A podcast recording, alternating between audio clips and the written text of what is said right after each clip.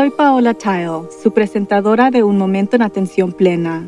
Gracias por acompañarme hoy a medida que exploramos formas de aumentar nuestra atención plena en nuestras experiencias diarias. Comenzaremos con la respiración. La respiración es nuestra herramienta más poderosa para centrarnos, poner nuestros pies sobre la tierra y tranquilizarnos. Si puede, inhale por la nariz y cuente. 1, 2, 3, 4. Ahora suelte lentamente el aliento por la boca y cuente. 1, 2, 3, 4, 5, 6, 7, 8. Una vez más.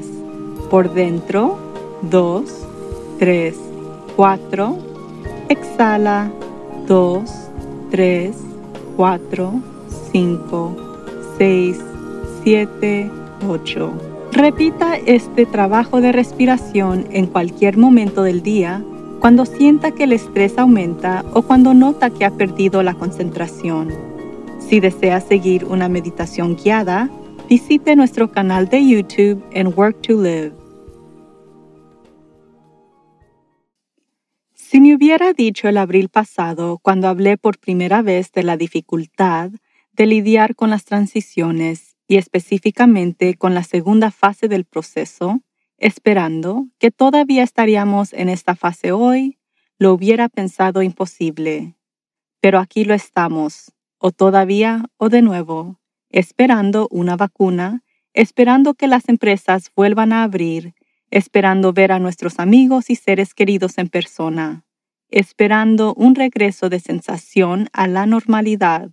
Me resulta más fácil sentarme en esta fase turbia de transición ahora en vez que la primavera pasada, pero también tengo días en la que estoy harta y quiero que desaparezca. Por supuesto, eso no va a suceder. Entonces, cuando surgen esos días, me concentro en lo que específicamente está causando mi angustia. ¿Qué es lo que quiero para hacer que no puedo hacer ahora? Curiosamente, cada vez que me doy cuenta de que realmente no hay nada que quiero hacer, simplemente no me gusta sentir que no puedo, lo que suena bastante infantil, pero esa es la realidad. La observación consciente en atención plena de nuestros propios pensamientos y comportamientos a veces es algo bastante milagroso. Nuestras mentes producen pensamientos que crean emociones y la mayoría de las veces si las emociones son negativas, simplemente pensamos que estamos de mal humor y eso es todo.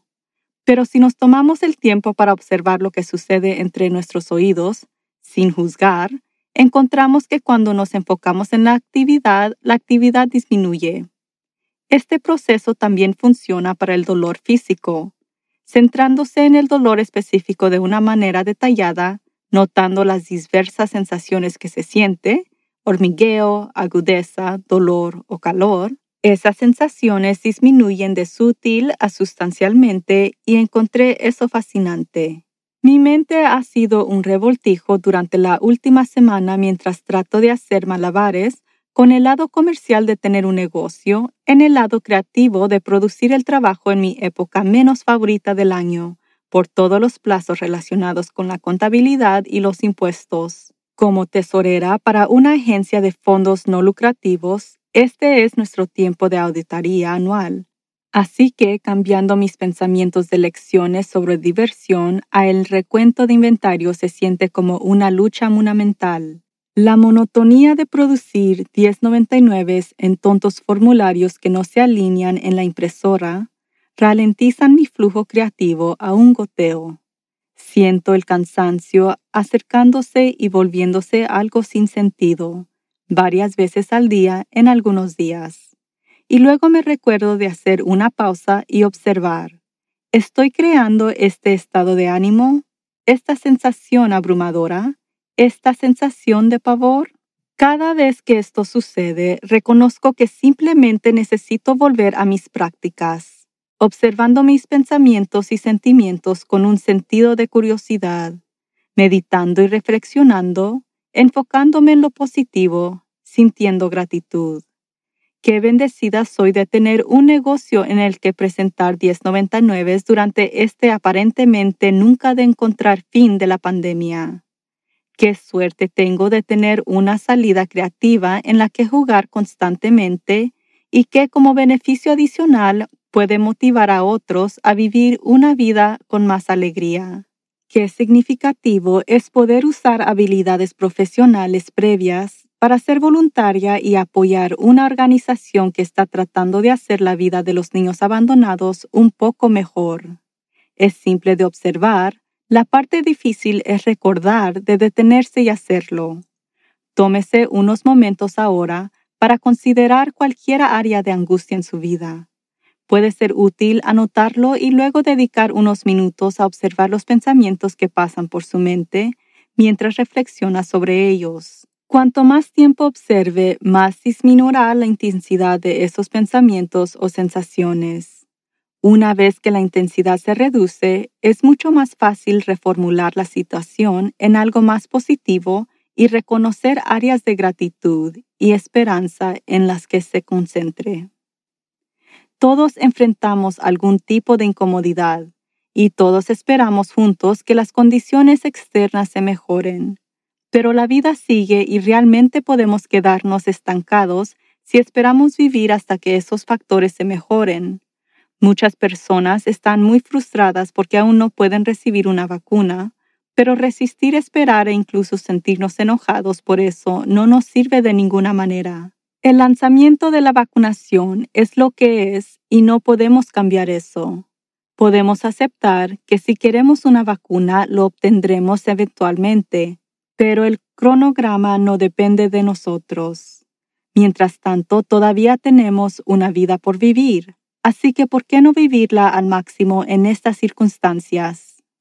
Helen Keller dijo, Cuando se cierra una puerta de la felicidad, se abre otra, pero a menudo miramos tanto tiempo a la puerta cerrada que no vemos la que se ha abierto para nosotros. Creo que muchos de nosotros estamos mirando la puerta cerrada, esperando a que se abra de nuevo en lugar de esperar que unas nuevas puertas estén abriéndose para que pasemos entre ellas. La felicidad es definitivamente un trabajo interno, por lo que es importante que apuntemos a la alegría, la comodidad y el sentimiento a gusto, a pesar de lo que sucede a nuestro alrededor. Las prácticas de atención plena definitivamente ayudan y la meditación es una práctica excelente no solo para calmar la mente, sino para mejorar nuestro sistema inmunológico y de salud. Tenemos muchas herramientas y técnicas a nuestra disposición para apoyarnos a nosotros mismos a través de estos tiempos desafiantes. Solo tenemos que recordar de usarlos.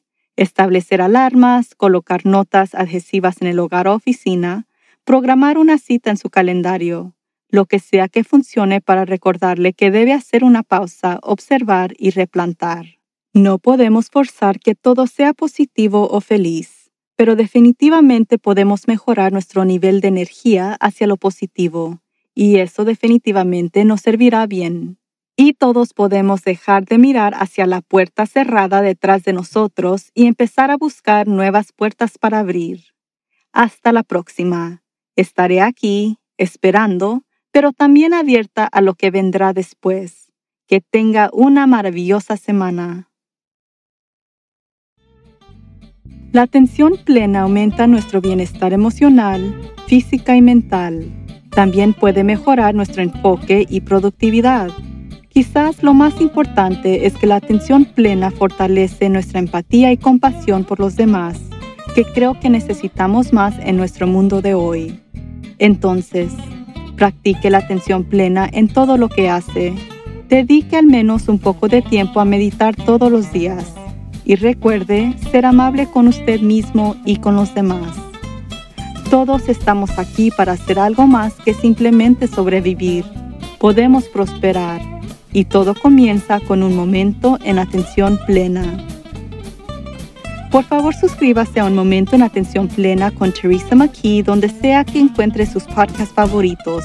Y favor de calificar este podcast para que otros puedan encontrarnos y síganos en las redes sociales en arroba work to live. Un momento en atención plena está escrita y presentada por Teresa McKee. La versión en español es traducida y presentada por Paola Tile. La música del comienzo es Retreat de Jason Farnham Y la música del final es Morning Stroll de Josh Kirsch Media Right Productions. Este podcast es producido por Work to Live Productions. Gracias por su sintonía.